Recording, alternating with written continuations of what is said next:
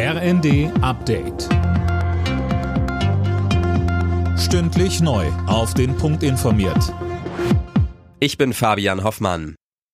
Startschuss für den bundesweiten Bahnstreik. Seit dem Abend sind die Lokführer der Gewerkschaft GDL im Ausstand. 24 Stunden lang sind die Züge der Deutschen Bahn nur im Notfahrplan unterwegs. Silas Quering. Nur gut jeder fünfte Fernzug kann auch tatsächlich fahren. Massive Einschränkungen gibt's auch im Regionalverkehr. Bahnkunden, die schon ein Ticket haben, können das auch zu einem späteren Zeitpunkt nutzen.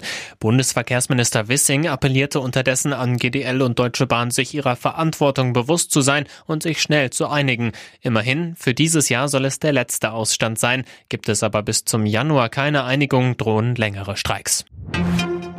Die Bundesregierung muss für ihre Hängepartie beim Haushalt reichlich Kritik einstecken. So warnt etwa die IG Metall vor dramatischen Folgen für die Wirtschaft. Der Haushalt für 2024 wird wohl nicht mehr in diesem Jahr verabschiedet. Dann geht's erstmal mit einer vorläufigen Haushaltsführung weiter. Die Ministerien dürfen nur das Nötigste ausgeben.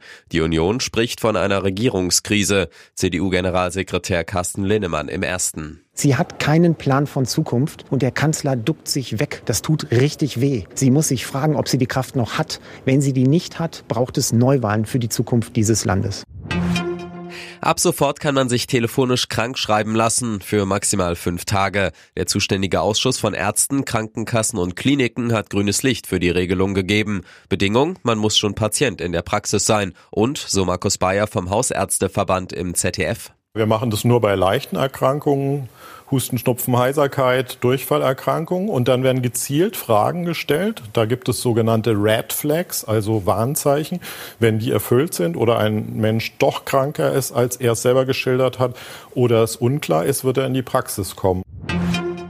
Der Schufa-Wert darf nicht alleine darüber entscheiden, ob jemand einen Kredit bekommt oder nicht. Das hat der Europäische Gerichtshof entschieden. Viele Kunden der Schufa nutzen den sogenannten Score, um automatisch über eine Kreditvergabe zu entscheiden. Das ist laut EuGH aber nicht zulässig. Alle Nachrichten auf rnd.de